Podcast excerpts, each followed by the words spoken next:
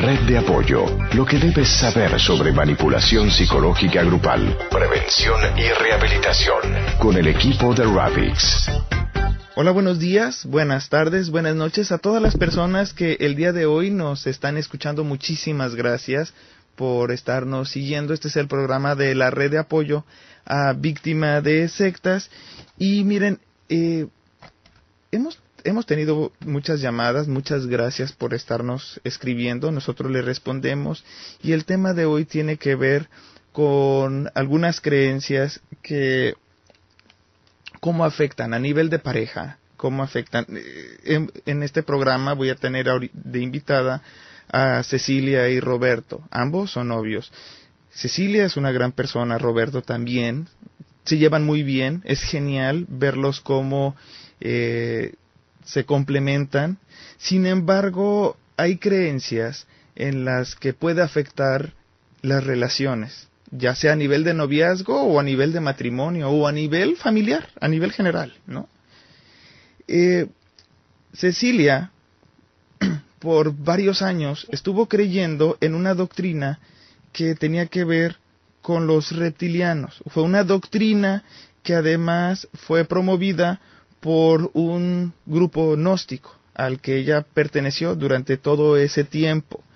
Y, todo esto iba provocando que cuando Cecilia y Roberto se conocieran, que se dificultara la, la relación de pareja. Sin embargo, poco a poco fueron eh, brincando todos estos obstáculos y vamos a platicar un poco sobre esa experiencia. Hola, pues antes que nada, muchas gracias por contestar la llamada, Cecilia y Roberto.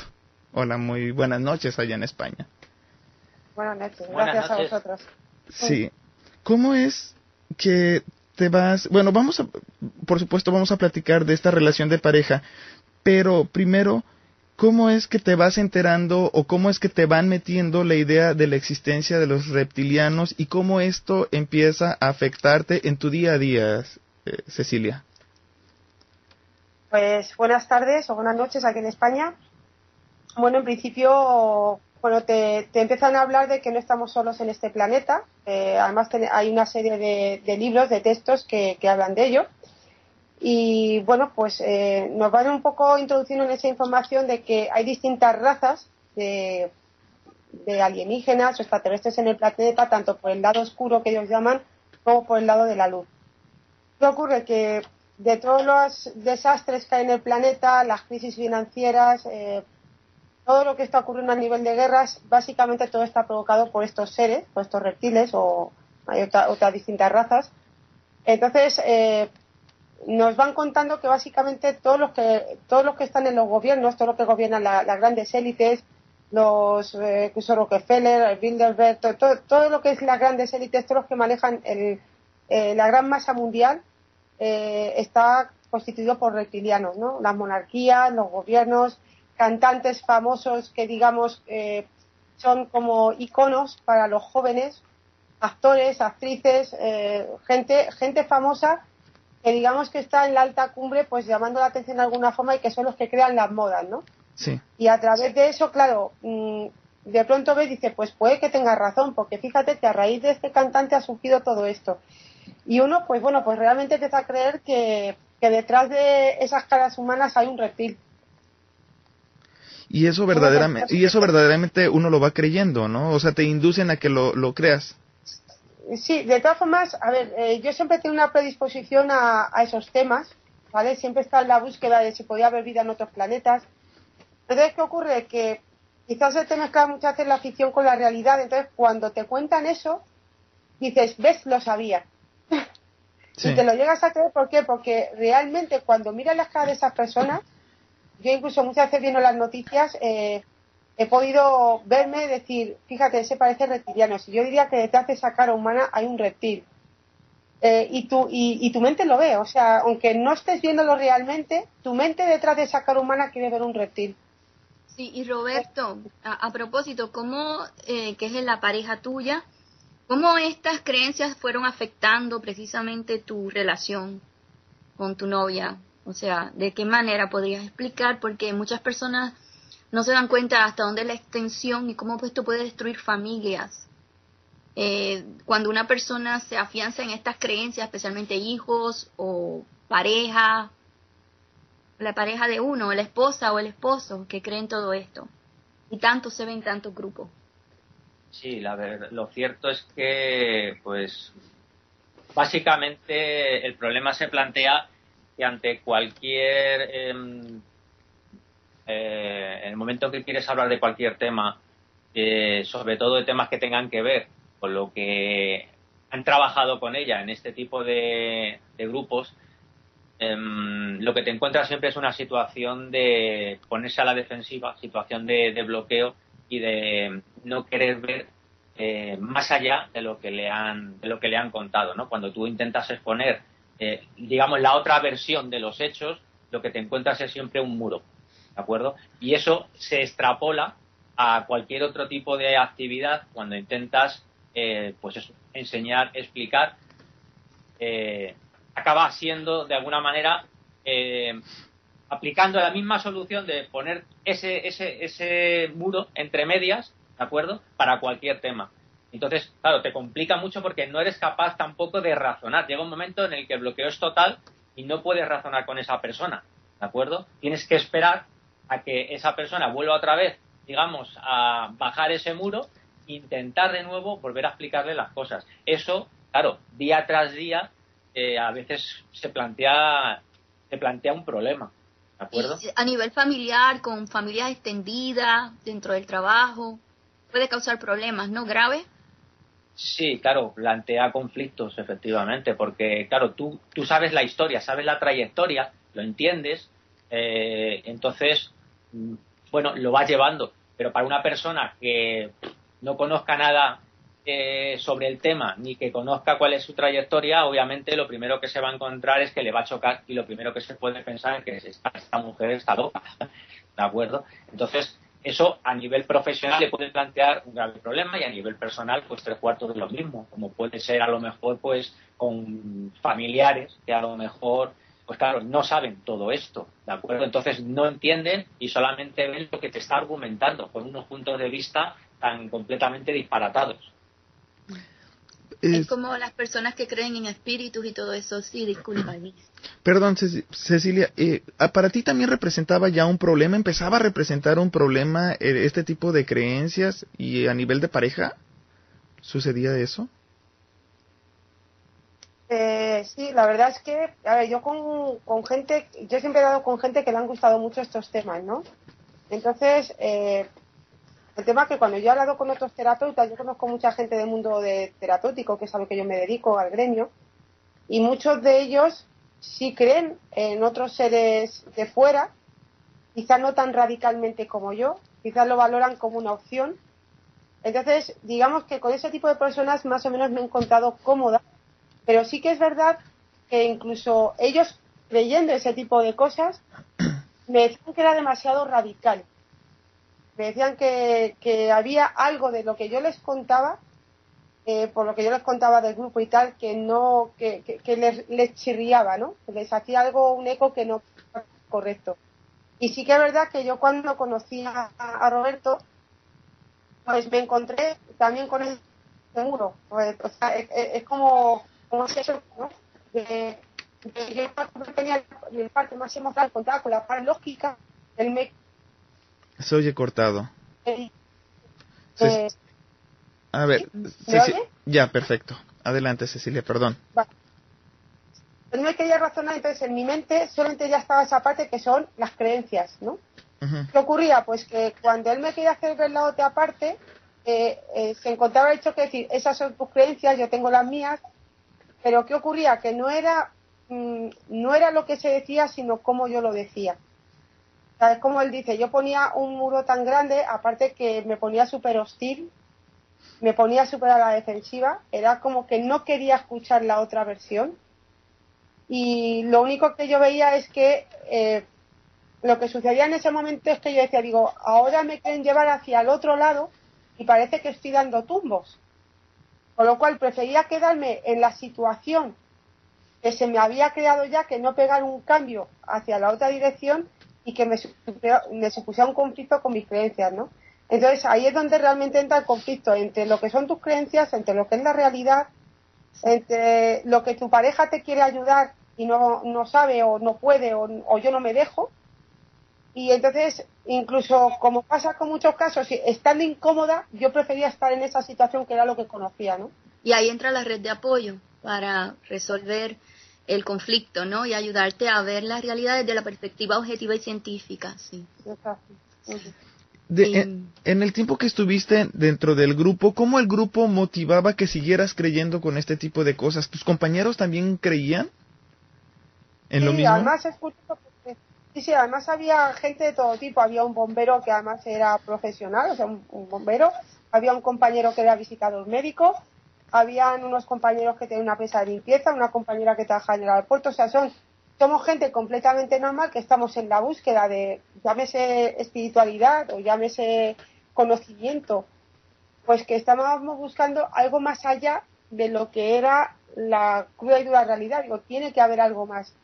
Entonces, ¿qué ocurre? Que efectivamente todos eh, te quieren muchísimo, todos quieren que tú estés lo más cómoda posible, eh, todos te intentan ayudar, te intentan guiar de alguna forma, pero al final acabas separándote de amistades, dejando a tu familia un poquito más allá.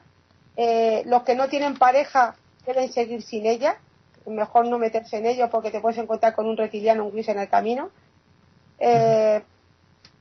Y bueno, pues te empiezas a dar cuenta un poquito de que es demasiado sobreprotector, pero bueno, como tú te encuentras acogido, pues bueno, pues te quedas, ¿no? Y, dijiste algo bien importante ahí, perdón. Eh, hablaste de reptilianos y grises. Y, tú eres una persona profesional, ¿no? Eres una persona graduada, una persona inteligente. eh, ¿Cuál es tu, o sea, tienes una, una carrera, ¿no? sí, bueno, no es una carrera universitaria, pero llevo muchos años estudiando en escuelas homologadas y sí, bueno, digamos que es una carrera profesional. Okay. Vamos, hubo un momento en el que tú viviste con mucho estrés y esto era porque tenía que ver, empezaron a inculcarles la idea de que se aproximaba algo parecido al el fin del mundo. Eh, ¿Podrías platicar a grandes rasgos esto que viviste? ¿Cómo lo viviste y cómo es que el grupo les indujo a esta creencia? Pues eh, bueno, básicamente nos decían que si compartíamos esa información con más personas, pues al final nos iban a dejar en tierra, ¿vale? Era como que van a aparecer unas naves pleiadianas, iban a coger unos pocos, iban a marchar y el resto se quedaría aquí. si llegase ese caso, ¿no? De tener que salvar a, unos cuantos. Entonces, ¿qué ocurría? Que bueno, que tú por miedo, pues decías, joder, es que no debo decir nada, pero ¿cómo no le digo a mi madre? Si esto es verdad, ¿cómo no le digo a mi madre? ¿Cómo no le digo a mis amistades? ¿Cómo no lo digo a mis hermanos? ¿Cómo no lo digo a no sé quién? Entonces, ¿qué pasa? El estrés que vives es entre lo que uno siente que, debe de hacer y lo que te dicen que tienes que hacer. Aunque sea, aunque sea mentira, o sea, pero cuando tú ves que tu familia está en peligro, aunque eso no sea verdad, tú los quieres ayudar. ¿Y qué Entonces, eh, existen varias incongruencias que es, si se va a acabar el mundo y nosotros estamos aquí para ayudar a la gente, ¿por qué no podemos ayudar a nuestros, a nuestros, a nuestros semejantes? ¿Por qué no podemos compartir la información con ellos y decirles que esto está pasando? Entonces, la situación de estas que vives es que tienes que hacerlo todo súper rápido, comprar comida no perecedera, comprar unos trajes para pasar el invierno por si se va la luz, o sea, hacer una serie de gastos con los que no contabas en principio para estar protegido y, sobre todo tienes que hacer un cambio espiritual súper rápido, porque si no te quedas en, te, quedas en tierra, vamos. Fíjate, lo curioso, lo curioso es que entraste por la ilusión, la fantasía, escapar del mundo de dolor, eh, entrar en un mundo de, maravillas y sin embargo te llevaron a terminar con el miedo a que se va a acabar el mundo y a una vida llena de estrés. O sea, es como buscabas algo hermoso y terminaste con una tortura emocional y psicológica, ¿sí? Sí, al final, eh, fijaros una cosa, hay unos, unos vídeos eh, que hace poco se lo comentaba también a Roberto porque me di cuenta de cómo estaban estructurados, ¿no? Eh, siempre nos decían que teníamos que estar en un, buen estado psicológico. Esa era la frase exacta que utilizaban, buen estado psicológico, para que nuestra frecuencia fuera alta y los pleiadianos pudieran captarnos, ¿no? Eh, ¿Qué ocurría? Que los vídeos que nos ponían para saber qué estaba pasando en el mundo, los desastres y tal, yo decía, ¿cómo se puede estar en un estado de frecuencia vibratoria alta y constantemente nos están diciendo que hay desastres naturales, que hay terremotos, que la gente muere, que hay guerras, que hay droga caníbal. Eh, y luego al final del todo, después de ponerte todo lo negativo, te ponían los pleiadianos salvando el planeta. ¿Para qué? Para que acabaras en un buen estado. Pero tú ya te habías quedado revuelto. Ya te habías quedado en un estado de decir, si yo tengo que estar en buen estado, ¿cómo que me están poniendo todos los desastres? Si, si yo no quiero ver esto. Pero era como algo morboso al principio y luego, pues al final, pues lo bonito de los pleiadianos, ¿no? Entonces, todos los vídeos siguen esa misma estructura, con lo cual, ¿esto qué quiere decir? Que tu mente, efectivamente, se programa para ver lo negativo y luego lo positivo que nunca acaba ocurriendo. E, eso quisiera que explicaras un poco lo que te motivó y te llevó, que no has comentado, lo que te llevó a entrar al grupo, que era tu ilusión, tu fantasía. Sí. Lo que buscaba, que lo hablaste con... Yo buscaba, eh, me gustaba mucho la psicología, me gustaba mucho el mundo de la fantasía, es cierto, eh, me, encanta el tema hadas, duendes, unicornios, ave fénix, todo lo que son animales mitológicos siempre me había gustado. Te hacían feliz, te hacían feliz. Sí, sí, me, me, ayudaban pues un poco a evadirme de la realidad de chiquitita y tal. Entonces ya de adulta, cuando de pronto veo un cartel que tiene pues un unicornio, unas pirámides, me hablan de la mitología griega, de los dioses, digo, adiós, pues voy a ver qué hay de real en esto, o si es solamente mito. Entonces sí que es verdad que te ponían mitología, pero lo que te decían que era mitología, al final te acaban diciendo que eso había existido de verdad. ¿Cómo te sientes ahora, Cecilia, que ya eh, ves cuál es la diferencia, ¿no? De lo que te enseñaron, que no tenía fundamento científico, que tenía muchas contradicciones, a ahora. ¿Cómo, ¿Cómo estás viviendo hoy en día? ¿Cómo te sientes? Pues vivo más estabilizada en cuanto que, bueno, pues eh, Roberto me ha hecho razonar algunas cosas. Eh, yo por mi propio criterio también he visto que hay cosas que él me ha razonado que realmente son así, ¿no? Porque, porque te ajustas a la realidad. Pero sí que es verdad que hay una parte del cerebro que se niega a ver la realidad. O sea, siendo consciente, ¿vale? O sea, el, el, problema que yo podría ver a lo mejor en gente que haya estado más años o gente que a lo mejor no tenga mucha fuerza de carácter, es que realmente se puede quedar más involucrado en la fantasía y en lo virtual, en lo irreal, que lo que es la realidad en sí yo por suerte, digamos que soy consciente de cuando estoy en la realidad realidad y cuando la, otra parte me quiere arrastrar un poco.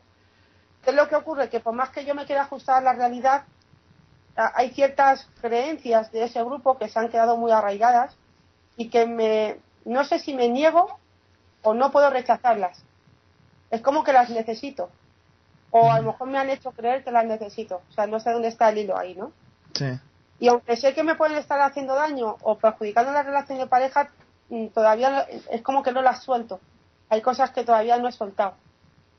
Y eso, eh, cuando hay un choque, cuando hay un choque en la pareja, eso, eso hace daño, porque, sobre todo porque yo veo mi cambio de carácter y eso es lo que más perjudica, o sea, más que la propia creencia, que también perjudica es el, el muro que uno pone para, para negar la realidad, ¿no? Va a decir, mira, yo estoy cómoda con lo que creo y no me hagas creer en otra cosa porque es lo que creo.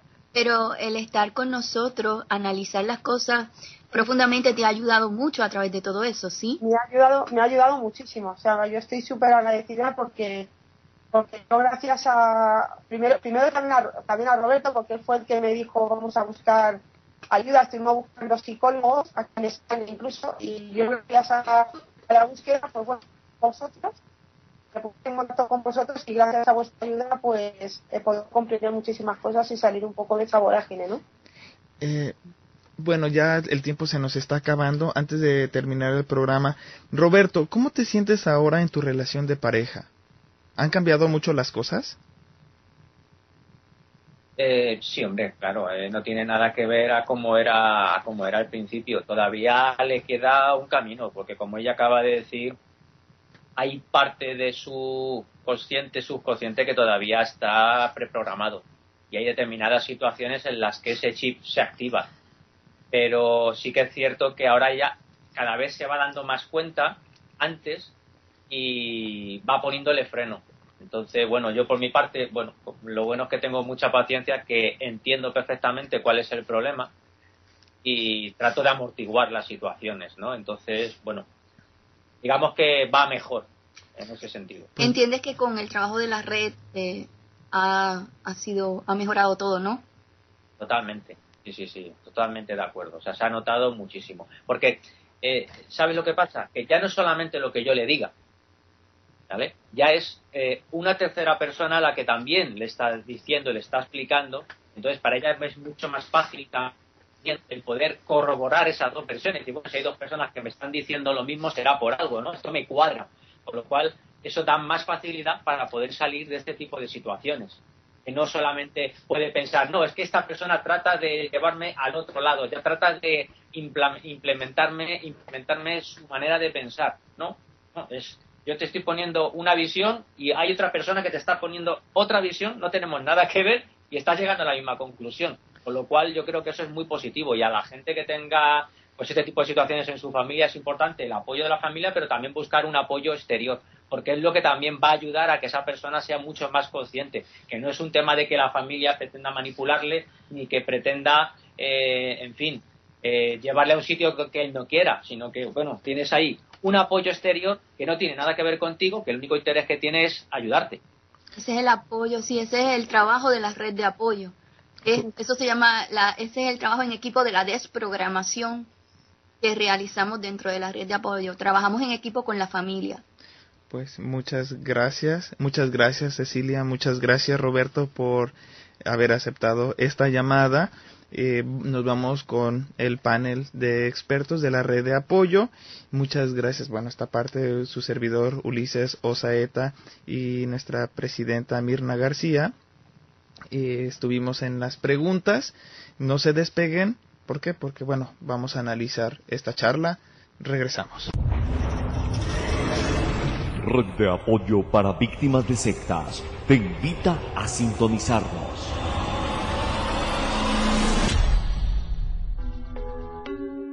XHSA. La Voladora Radio. XH Ameca Meca. La Voladora 97.3 FM. 97. La Voladora Radio. La Voladora Radio Comunitaria. Transmitiendo desde sus estudios y oficinas. Ubicadas en San Francisco, número 70. Barrio Panoaya. Ameca Meca. Colonia Centro, Ameca Meca de Juárez. Estado. Somos miembros de la Asociación Mundial de Radios Comunitarias y de la Red de Radios Comunitarias de México. Somos adherentes de la otra campaña, La Voladora Radio. Un proyecto de la Voladora Comunicación. Asociación Civil. 97.3. La Voladora Radio. Yo soy esta radio. Desde Navojoa para el mundo, a través de la red del Internet, Radio Suprema, la radio que marca la diferencia. Red de apoyo, información, orientación, prevención social contra la manipulación psicológica grupal. Bueno, señoras, señores, regresamos. Ya saben, nuestros nuestro Facebook, facebook.com diagonal víctimas sectas. Este es el programa de la red de apoyo a víctimas de sectas. Muchísimas gracias a las frecuencias de FM que nos están transmitiendo y por supuesto a ustedes que nos están siguiendo a través de internet. Y bueno, ya tenemos a nuestro equipo de, de investigadores, nuestro de la red de apoyo, eh, con nosotros se encuentra Mirna García, ella tiene Meyer en Psicología y Maestría en la Escuela de Salud Pública del Recinto de Ciencias Médicas de la Universidad de Puerto Rico, el profesor Pablo Raúl Estinga, él es investigador, Verónica Mendoza Cox, licenciada en Ciencias de la Comunicación con especialización en Comunicación Organizacional, María Fernanda, licenciada en Ciencias Sociales, y su servidor, Ulises Osaeta, periodista y antropólogo. Y bueno, como ustedes habrán escuchado en el corte anterior, pues vimos y escuchamos la anécdota de Cecilia y Roberto y cómo Cecilia, con todas estas creencias que tenía de ovnis, que tenía de reptilianos, que tenía eh, incubada ahí por, por, la, por el grupo al que ella estaba asistiendo, pues le empezó a afectar sus relaciones personales, sus relaciones interpersonales. Las personas pues no la tomaban en serio porque lo que ella argumentaba pues era ficción, es decir, algo producto de la imaginación que no tenía una base científica y por ende le estaba afectando todo su entorno social, incluso para ella, para adaptarse y para ver la realidad, pues tenía un gran problema, justamente por todas estas creencias que, como bien les decía, son parte de la imaginación. Y justo para hablar de esta, de, de Cecilia y Roberto y sus creencias, bueno, las creencias de Cecilia, eh, voy a invitar a nuestra presidenta Mirna García para que nos hable al respecto sobre pues lo que ella identificó al platicar con Cecilia. Presidenta. Bueno, sí, muchas gracias, Ulisa, de veras. Eh, yo lo que voy a hacer es, inicialmente, para que el panel pueda discutir realmente eh, y analizar bien esta doctrina, voy a leerles un momentito algo que yo, eh, yo tomé notas de lo que ella decía y, y exactamente lo que hice fue que transcribí eh, lo que ella comentaba de la doctrina y es muy peculiar y muy importante, por eso se los leo en estos momentos. Ella decía, ella por ejemplo decía, ellos enseñan que la gente no está preparada para recibir la energía fotónica de la cuarta quinta, sexta dimensión, etcétera. De la estrella acciones de Pleiades, que se acercaría en cada ciclo solar que ocurre durante cada cambio de era, cada 5.125 años, en el que el Sol acciones de las Pleiades y esos nombres, acciones, que ella da y, otros nombres como el de nuestro Sol, que ella le llama Or, son nombres que realmente no son astronómicos, pero sigo, ella dice, y por lo tanto se generan efectos en el Sol que nos alumbra, emanando una energía fotónica tan potente que transmutaría las cosas obscuras, destruyendo lo que no sea puro, incluyendo toda persona que tenga pensamientos egoístas. Si la persona no cambia su forma de ser, no aguantará ese cambio de sol. Pero no se dio esa catástrofe en el 2012 porque los pleyadianos pusieron una malla con un holograma para bloquear la energía. La energía fotónica para que la gente no se quemara. Pero por el ciclo actual que existe, porque se está dando lo que ocurre, que estamos en la época de los que se cumple el ciclo de 5.125 años, eh, para que la gente no se quemara, por este ciclo actual la gente sufre más migrañas y ansiedad debido a que, aunque pusieron la malla, todavía la gente está sufriendo las consecuencias. Entonces, dice ella, dicen que el ciclo introdujo todo nuestro sistema solar en una especie de anillo de gusano que dirige la Tierra acercándola a la estrella Sirius, abriendo una entrada en la cuarta y quinta y otras dimensiones. Eh, yo creía, dice ella, Cecilia, en esas dimensiones por las orbes, porque un periodista del programa TV de Cuarto Milenio con buena fama como investigador hizo una vez un programa fotografiando en su jardín y le salieron las orbes en sus fotos él hizo un programa en el que mostró las orbes que salieron en la fotografía de su jardín. Las orbes son burbujas de luz flotantes que aparecen en las fotos. Y ella creía por eso en la quinta dimensión. Y de ahí ella decía que empezaban a salir, por eso ella creía en la quinta dimensión de donde salían seres como haditas, unicornios, el astral, y ella creía en la posibilidad de poder ver gente de otra época y en la existencia de una energía inexplicable. Esto es lo que ella...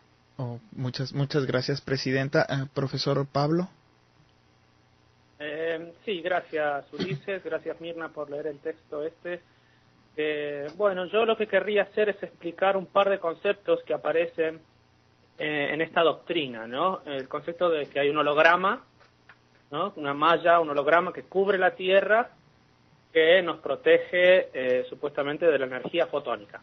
Aquí hay dos palabras clave, holograma y energía fotónica. Y entender lo que significan estos conceptos yo creo que nos puede ayudar a descubrir y a darnos cuenta que, la, doctrina esta es, un poco un disparate, ¿no? Eh, entonces, querría hablar un poco de la holografía primero. La palabra holografía viene del griego holos, significa completo, total, y grafe, significa eh, escrito o dibujo. Esencialmente, es una técnica avanzada de fotografía tridimensional. Esta técnica fue descubierta por un físico húngaro llamado Denis Gabor en 1948 y por ese descubrimiento él recibió el Premio Nobel de Física en 1971. Esencialmente la técnica permite capturar o digamos grabar un campo de luz que se genera cuando la luz se dispersa al chocar con objetos. ¿no? cuando enciende la luz, ¿no? uno ve los objetos porque la luz choca con los objetos y se dispersa, ¿no? y entonces percibimos recibimos los objetos, ¿no? La técnica es como paralela a la grabación del sonido, ¿no? O sea, uno suena un instrumento, se graba con una grabadora el sonido y luego uno lo puede, lo puede reproducir. Pues paralelamente es, es la, holografía, pero con imágenes. Y es por eso que vemos las imágenes en 3D. No es exactamente una forma, una, una foto, perdón, sino una manera de codificar la luz en una película fotosensible. O sea, a diferencia de la foto usual, eh, en la holografía se capturan más direcciones de la luz y, eso explica por qué las imágenes se ven en tres dimensiones, ¿no? Especialmente lo que vemos es un objeto estático, pero en 3D, ¿no? Y esa es la, holografía. Entonces, la, otra palabra clave que había era la energía fotónica. La energía fotónica es la energía transportada por un fotón. Entonces hay que entender lo que es un fotón.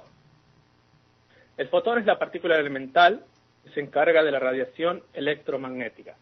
A ver, ¿qué, quiere decir esto de partícula elemental? Antes se creía que el átomo era la partícula elemental de la materia, ¿no? Eh, de hecho, la palabra átomo es bien sugestiva. Viene del griego, significa indivisible, imposible de cortar, ¿no?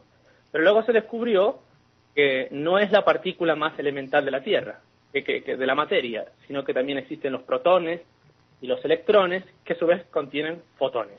El concepto del fotón en realidad fue desarrollado por Einstein para explicar ciertos fenómenos en el que el modelo clásico de las ondas no, no era suficiente. ¿no? Entonces el campo de la física que se encarga de estudiar las partículas elementales es la mecánica cuántica. Y este tipo de partículas no son como la idea que tenemos nosotros de lo que es una partícula, no, no, no como un grano de arena, ¿no? que no decimos es una partícula. Este, este tipo de partículas elementales tienen un comportamiento dual partícula-onda, o sea, se comportan como partícula, pero a la vez se comportan como una onda y no tienen masa, ¿no? Este, con lo cual, la energía fotónica, eh, que depende del fotón, también depende de la amplitud de onda electromagnética que, lleva dicho fotón. Entonces, para que tengamos un poquito una idea, por ejemplo, tenemos dos fotones de luz del mismo color. Eh, eso quiere decir que los dos fotones tienen la misma frecuencia. Con lo cual, la energía eh, fotónica que ellos llevan, que ellos acarrean, es la misma, tiene la misma frecuencia. Y no importa de dónde provenga el fotón, si proviene del Sol o si proviene de una vela de cera que tenemos encendida en nuestra habitación. ¿no? Este, bueno, espero que esto, esto aclare un poquito qué es un fotón, qué es la energía fotónica.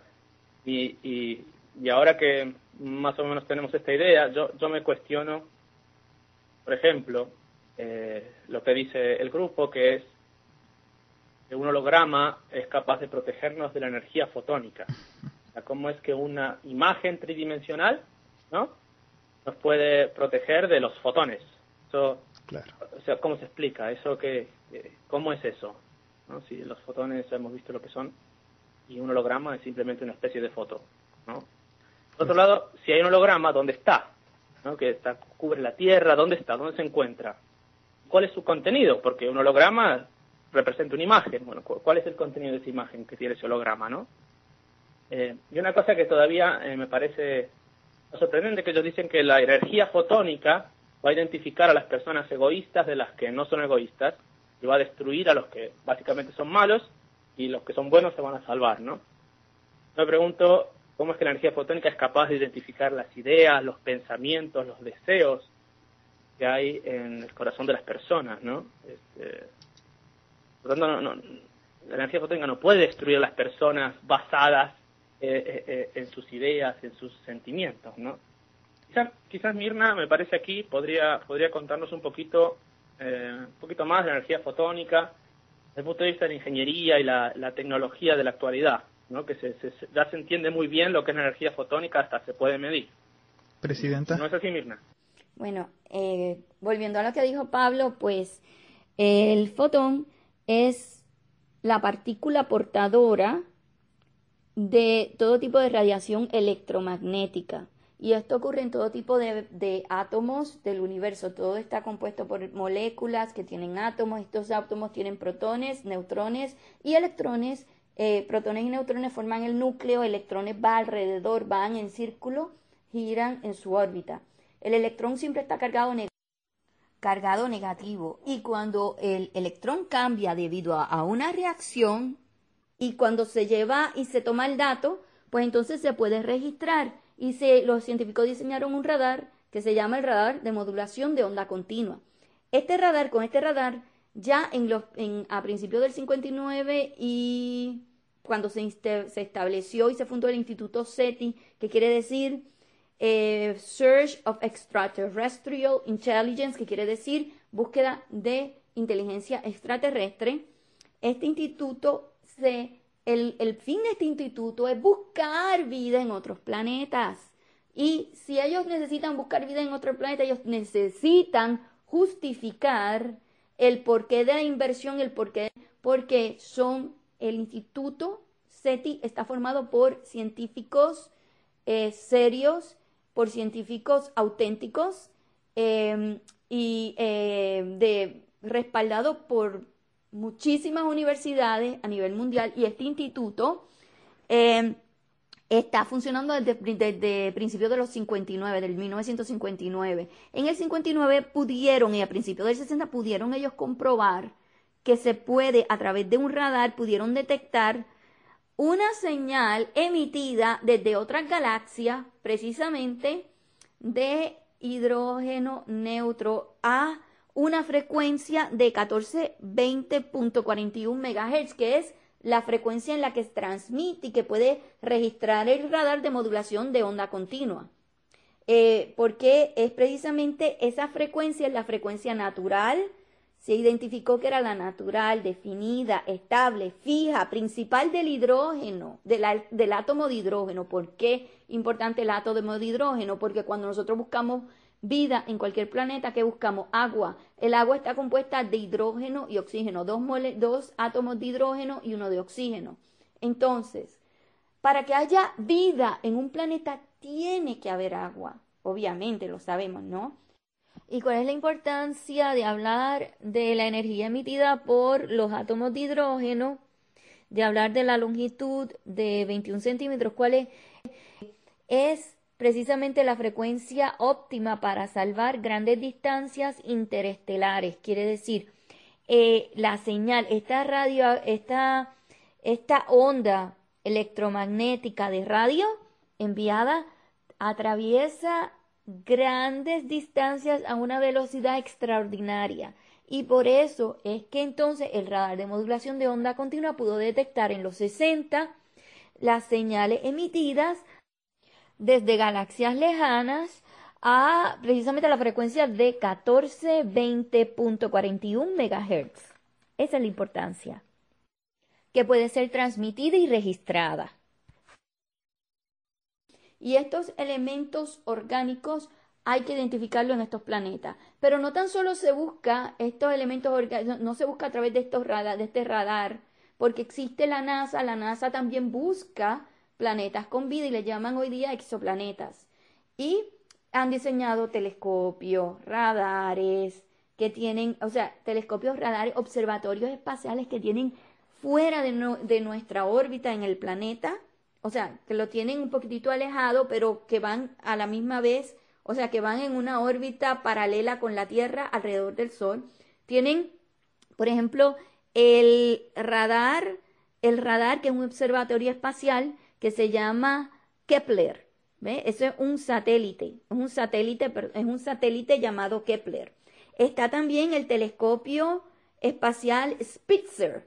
Spitzer también está girando alrededor de nosotros, pero también hay otros telescopios como también em, que también girando que es el IRAS, el IRAS, el ISO. Entonces, tiene una tecnología, tanto la NASA como el Instituto SETI, muy avanzado, desde satélite, lo que se llama el microlente gravitacional, tienen programas de computadora sumamente avanzados, tienen lentes infrarrojos para captar. El telescopio este Spitzer posee lentes infrarrojos para captar y explorar el calor en otros planetas. Entonces, que tenemos todo el equipo eh, ahora mismito eh, los científicos tienen todo el equipo para poder identificar un planeta con vida. Y al día de hoy, lo que expresa el Instituto SETI y la NASA, la NASA dice, ningún científico serio, auténtico, va a, al día de hoy, ha expresado encontrar un solo planeta con vida.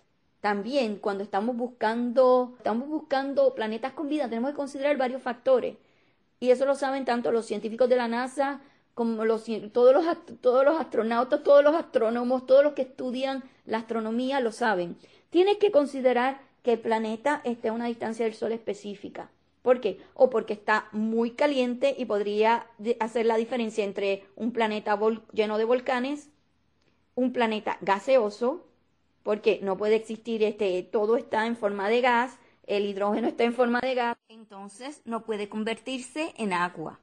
Y un planeta, pues, con hielo también, porque si está muy separado, estaría, estaríamos hablando de un planeta helado. Entonces, tampoco, aunque hubiera agua, en ese planeta estaría helado, no podría haber vida. Entonces, tiene que estar a una distancia del Sol específica, en una órbita específica, y eso le llaman las zonas habitables. También tiene, o sea, ya hablé de la temperatura, pero también tiene que tener unas propiedades, como dije, unos elementos específicos, los elementos orgánicos tienen que estar presentes. La estrella tiene que tener un tamaño específico, no puede ser muy pequeña, que no tenga casi radiación, o pueden ser dos estrellas, o pueden haber una composición donde las estrellas no permitan que el planeta gire alrededor en la misma velocidad, por ejemplo, que la Tierra, a una velocidad similar, porque si va muy rápido, como ocurre con algunos planetas, que giran alrededor de su estrella, pues es imposible que haya vida. Igualmente, si están demasiado retirados. Entonces, eh, la velocidad también del planeta es importante, como en la estrella, que si es muy grande, muy pequeña, eh, la edad del planeta, hay que considerarlo. Fíjense que nuestro planeta, ¿cuánto tiempo tomó para que hubiese vida? O sea, la Tierra tiene 4.5 billones de años. La vida orgánica en el planeta tiene 3.8 billones de años. Y de esos 3.8 billones de años comenzaron las especies, ¿verdad? A surgir. De esas especies, algunas llegaron a desarrollar inteligencia, ¿verdad? Y el hombre constituye esta inteligencia, el hombre cuando es, que cuando es que surge, hace medio millón de años que está el hombre, con la capacidad para desarrollar tecnología. Pero ¿cuándo desarrolla la tecnología para transmitir ondas? ¿Cuánto tiempo le tomó para desarrollar la tecnología para transmitir ondas de radio y televisión? 100 años nada más.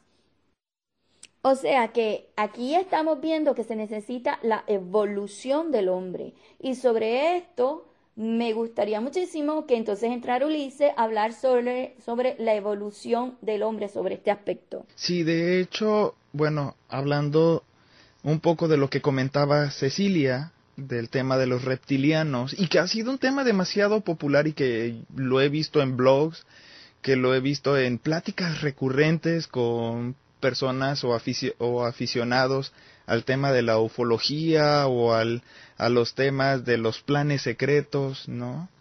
Eh, el tema de los reptilianos es un tema infundado, es decir, no existen y según nuestro registro fósil nunca han existido. Uno de los trabajos de la antropología, eh, ciencia ah, en la cual yo eh, pertenezco, uno de los trabajos de la antropología es el investigar el origen del hombre, cuál ha sido su evolución y adaptación a los distintos medios físicos. Para llegar a nuestras conclusiones, los antropólogos llevamos un registro fósil y ahora también contamos con el desciframiento del ADN mitocondrial. Sin embargo, nunca hemos tenido un registro científico sobre la existencia de los reptilianos. Es más, ni siquiera tenemos pruebas de extraterrestres, pruebas serias, pruebas que podamos nosotros palpar y que podamos demostrar y que les podamos dar un seguimiento científico. Si un antropólogo tuviera datos serios, datos duros sobre la existencia de los reptilianos o extraterrestres, sin duda alguna lo publicábamos. ¿Por qué? Porque pues, con ello podríamos ganarnos la gloria dentro de la antropología, dentro de las ciencias. Pero no se ha publicado porque nunca hemos encontrado algo así. Sin embargo, cultos y sectas destructivas dicen ser especialistas en antropología y en saber sobre estos secretos supuestos. Y sin embargo, los personajes que pertenecen a estos grupos nunca han estudiado en, en universidad alguna. Si acaso en escuelas que ellos mismos se, se inventan, escuelas patito. Es por eso que llegan a conclusiones que pertenecen más a la ficción, a lo irreal, a lo ficticio, que a datos serios, datos reales. Y esa es mi aportación en cuanto a los reptilianos. Eh, Verónica, eh, le doy la palabra a mi compañera Verónica. Sí, este, buenas tardes, buenas noches a toda, ahora sí que el auditorio, a todos ustedes, el panel. Sí, fíjate que ahorita que tú estás mencionando esto, escuchando a, Cecilia, escuchando los datos científicos que han aportado Pablo, que ha hablado Mirna, entra un cuestionamiento este, bien grande, ¿no? ¿Cómo la gente puede llegar a dar crédito a la existencia de seres eh, de los cuales no solo no se tiene registro, sino que tienen una función bien fuerte dentro del poder, el control, la manipulación que los líderes sectarios hacen de la existencia de estos seres inexistentes. El punto aquí es cómo es que la gente puede dar crédito, cómo pueden dentro de, de mm, su forma de concepción del mundo llegar a creer estos seres caminan en una quinta dimensión, que se cruzan con nosotros, que lo puedes tener como compañero de tu clase, que a lo mejor puede ser el que te está pretendiendo, la amiga de enfrente, el vecino, ¿no? Este, en algunos videos ha llegado a ser, no, pues que el guardia de seguridad de algunos este, magnates o de algunas gentes en el poder. O sea, hasta ese tipo de videos dentro de la televisión se han llegado a ver, como dices tú en los blogs. Pero aquí lo importante es ¿Por qué la gente da crédito? Y ahí es donde entra mi observación. Hay que pensar que dentro de todo lo que es la formación del individuo, estamos obviando o dejando de lado las tradiciones que culturalmente empapan la, educación, tu forma de concebir el mundo, ¿no? Y que es parte bien importante del crecimiento dentro de, tu conformación de la vida. Todo este tipo de seres mágicos míticos mágicos, estos pensamientos de la existencia de duendes, de la existencia de troles, de la existencia de hadas, ¿no? Forman parte de cómo la, gente concibe su propia realidad. Entonces, el que tú le puedas hablar de un reptiliano, pues no resulta tan diferente de que le hables de a lo mejor una hada o de un troll que crecía cerca del jardín de la casa de tu abuelita, ¿no?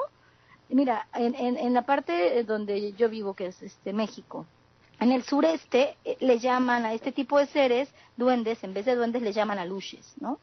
Y gente muy preparada ha llegado a creer en la existencia de estos seres, ¿no? Que porque se meten dentro de tus este, sembradíos, entonces ponle a la luche una comidita para que como él, para que no te maldiga el terreno, ¿no? Y la gente lo hace en este, en este campo de la superstición, bueno, si la gente llega a creer en eso, que no pueden llegar en, eh, a creer que existen seres debajo de las alcantarillas que llegaron antes que nosotros y que están esperando que, se abra esta dimensión para regresar. O sea, no resultaría algo ilógico si la gente le da crédito a este pensamiento mítico, mágico. Sin embargo, aquí lo importante y lo, y lo, y lo que yo quisiera resaltar es, ¿qué pasa cuando tú llegas a creer en estos seres que les das credibilidad a partir, a partir de que un líder te lo hizo ver como una realidad, como, como algo fehaciente, que es una manera de controlarte, que es una manera de manipularte, de, de meterte miedo, de meterte desconfianza, porque obviamente tú ya tienes, el miedo aquí es pues no convivo con esta persona porque no vaya a ser que venga de otra parte del mundo y cuáles sean sus intenciones y qué tipo de ser pueda ser, si me puede hacer daño o no. Entonces es generar que a través del miedo, que a través de la desconfianza puedan controlar la vida de las personas. O se engendra un racismo, un ¿no? Más allá. Pues engendra una situación de decirte, tienes que tener cuidado de con quién tratas porque no sabes si eso no es quien te dice ser.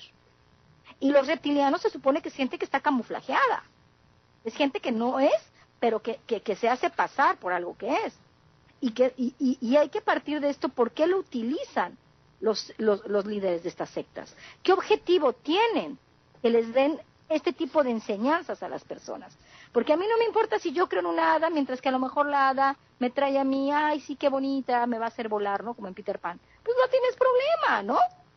Pero si tú crees que eso puede ser tu compañera de al lado y que a lo mejor en un momento dado pueda ser alguien maligno, porque no sabes cuáles sean sus intenciones, pues entonces ya te está generando qué? Es un, una situación de desconfianza, de miedo en tu día a día. Eso es, te van metiendo para que ellos puedan tener la seguridad, que su, tu seguridad sea en lo que ellos ven, que tu seguridad sea lo que te representa el líder, que tu seguridad sea estar adherida a ese grupo que te va a proteger, que te va a ayudar a identificar a estos seres.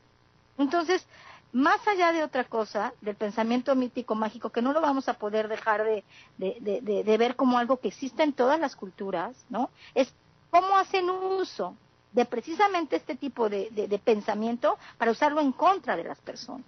Claro. Para generarles un miedo y un control dentro del, del grupo sectario, ¿no? Eso, eso era lo que en un momento dado yo, yo quería aportar en relación, complementando un poco lo que tú hablabas de la parte antropológica de la existencia de los reptilianos, como para entender cuál es el fin último y por qué la gente puede llegar a creer esto, y no por ignorancia, sino porque ha sido permeado por esta situación tradicional de la cultura en la que cada uno de nosotros nos desarrollamos. Y yo no, este, ahora sí que esa era la parte que a mí me, yo quería mencionar dentro de del caso que acabamos de ver. Muchas gracias, licenciada. Eh, María, licenciada María. Sí, mira que lo que acaba de decir Verónica es muy importante en cuanto vemos la trascendencia familiar de ese misticismo, familias disfuncionales.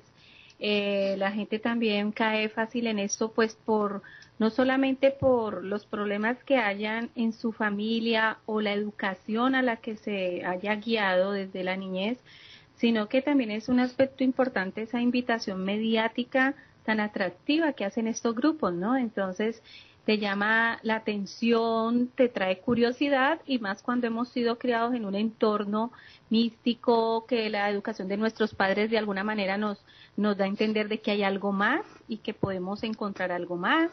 Por ejemplo, en el caso que Cecilia decía que su mamá su mamá le decía, todo lo que aparezca en televisión es porque tiene algo de real, o sea, es cierto. Entonces esto es una influencia muy fuerte para, para cualquier persona y que, y que da facilidad, ¿no? Para caer en un grupo de este tipo destructivo que con cosas tan irreales eh, y uno llega a creerlas y a ser parte de ellas y sin importar ni siquiera las normas tan inaceptables que a veces esos grupos manejan como el control absoluto sobre la vida del adepto, en cosas tan sencillas que controlan como la prohibición de pararte para ir al baño, o sea, de levantarte a, hacer cosas que, que es lo normal que tú hagas, que te lleven a hacer periodos o tiempos de servicio de guardias inaceptables, un tiempo que ni siquiera laboralmente te lo exigirían. Entonces, todo esto es, es algo que, que aún estando tú en el grupo, pierdes totalmente la conciencia pierdes eh, pues el control de ti mismo, la responsabilidad de ti mismo y es muy importante ver que estos grupos y estas sectas, eh, el adepto pierde la conciencia sobre cómo ese ambiente sectario le perjudica todo en su vida, sus intereses, el bien, el futuro, cómo afecta sus relaciones de familia con sus seres queridos, cómo son entrenados para negar la realidad y, y de lo que ocurre en sus vidas y empieza a ver ese misticismo, esas cuestiones mágicas, hacerte creer que todo lo que tú sufres y que tienes que sacrificarte más que los demás es para poder avanzar, para poder tener ese periodo de superación que todos buscan y modifican totalmente las aspiraciones de las personas, se pierde el aprecio, la consideración, el respeto, el estima hacia los seres queridos, es tanto así que los inducen hasta bruscamente a dejar sus familias, a romper sus relaciones hasta ser parte de la comunidad y a irse a, convivir con ellos muchas veces. Y, se cae en una terquedad. eso de pronto lo comentaba Cecilia al punto de que hasta rompen tus relaciones y laboralmente pues también te daña tus, tus relaciones laborales, o sea, todas las áreas de la vida son afectadas cuando estamos en un grupo de estos y es siempre buscando esa recompensa, ¿no? Eso que hace que, que, el grupo te genera o te induce a creer de que hay algo más que tú vas a alcanzar y por lo tanto todo lo demás lo debes dejar atrás. Debes dejar y pierdes la conciencia de la realidad y, y creemos las falacias más tremendas, las creencias que uno dice, Dios mío, ¿cómo puede llegar uno a creer en, reptiles? Mira que se inducen al punto de, de, que ellos se acepten a prejuicios como, como el racismo, como la discriminación, el rechazo social, al punto de que empiezan a, a etiquetar personas como si fueran reptiles o grises, que hay gente famosa, cantantes que son reptiles, que son grises, que esto eso que está diciendo que son pues extraterrestres, extraterrestres, que son personas diferentes y te empiezan a, a, hacer de que los rechaces. Y, mira que empieza a dañar todo, tu corazón, personas con un corazón muy bueno y las empezamos a discriminar y a señalar porque te hacen creer pues todas estas falacias de esos grises animales. Exacto, como si fueran animales, como si fueran gente es, pues extraña, o sea, es una total destrucción de la sociedad. Pues muchas gracias, licenciada María Fernanda. Pues el tiempo se nos ha acabado. Muchas gracias al panel de especialistas. Recuerden, Red de Apoyo a Víctimas de Sectas. Tenemos un Facebook, facebook.com, diagonal víctimas sectas o www.victimasectas.com. Muchas gracias a las frecuencias de FM que nos están transmitiendo y a ustedes que también nos están descargando a través del internet. Nos vemos en el siguiente programa. Recuerden, escriban, pregunten. Eh, nosotros estamos para responderles, nosotros estamos para ayudarles. Y pues nos estamos escuchando en el siguiente programa. No me queda más que decirles a nombre de todo el equipo, de nuestra presidenta Mirna García, Pablo Raúl Estinga, nuestro profesora e investigador, Verónica Mendoza, licenciada en Ciencias de la Comunicación, María Fernanda, licenciada en Ciencias Sociales, y su servidor Ulises Osaeta, antropólogo. No, me queda, no nos queda más que decirles hasta luego. Por segundo año consecutivo, Organización sin fines de lucro Red de Apoyo Inc. ha recibido reconocimiento por ser número uno en atención, prevención y consejería para personas afectadas o maltratadas por grupos que utilizan técnicas de persuasión coercitiva para manipular la voluntad de las personas. La Top Great Non-Profit Organization, auspiciada por algunas de las organizaciones y empresas más poderosas a nivel mundial, tales como la Fundación Microsoft de Bill Gates, ha otorgado por segundo año consecutivo un certificado de reconocimiento a la Red de Apoyo Inc. por haber alcanzado exitosamente su objetivo de ayuda, prevención, orientación e información. La Top Great Non-Profit es un proyecto que estimula y valora el trabajo de organizaciones caracterizadas por su labor social, con una plataforma de más de 1.8 millones de organizaciones no lucrativas. Red de Apoyo Inc agradece este reconocimiento otorgado en los Estados Unidos y reitera su compromiso en pro del conocimiento y ayuda a personas que buscan recuperar su calidad de vida. Alcanzar la salud emocional, psicológica y física es finalidad y objetivo de la red de apoyo. Respaldemos y apoyemos esta gran labor humanitaria. Contáctanos en Facebook, Víctimas Sectas, o en nuestro buzón de Skype, Víctimas de Sectas. Síguenos en Twitter, Red Apoyo VS.